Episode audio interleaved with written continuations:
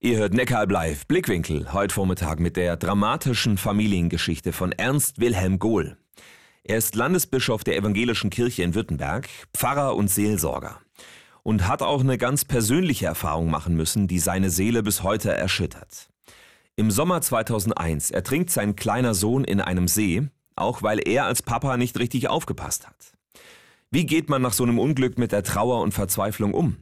Geholfen haben Ernst Wilhelm Gohl unter anderem die Erfahrungen aus einer kirchlichen Trauergruppe. Ich habe lange Trauergruppe begleitet, bevor unser Sohn starb, für Eltern, die ihr Kind verloren haben. Ich habe mich eine Woche davor verabschiedet aus dieser Gruppe, weil wir umgezogen sind und gesagt, ich habe viel gelernt bei ihnen, aber bin so dankbar, dass ich es nie erleben muss. Und plötzlich war ich eine Woche später dran. Aber ich habe da viel im Vorfeld einfach die Möglichkeit gehabt, mich damit auseinandersetzen, was der Schmerz nicht wegnimmt, aber was dir hilft, ein bisschen anders damit umzugehen. Bei der Trauerbewältigung hilft ihm auch sein Glaube an Gott.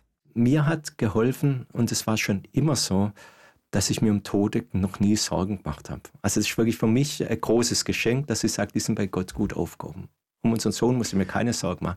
Er fehlt uns. Und deshalb ist ja die Frage, wie kann er leben dann einfach ohne ihn? Wie kriegen wir das einfach wieder auf die Spur? Sein Gottvertrauen hat Ernst Wilhelm Gohl durch den Tod seines Sohnes nicht verloren. Im Gegenteil, diese Glaubenshoffnung trägt ihn bis heute.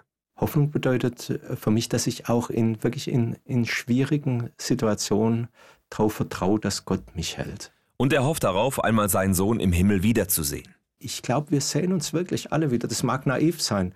Wie das aussieht, weiß ich nicht. Aber ich bin der festen Überzeugung, dass wir uns wiedersehen. Und da freue ich mich drauf. Das ganze Gespräch mit Ernst Wilhelm Gohl könnt ihr euch online anhören im Podcast Hoffnungsmensch auf hoffnungsmensch.de und überall da, wo es Podcasts gibt. Neckaralb live. Blickwinkel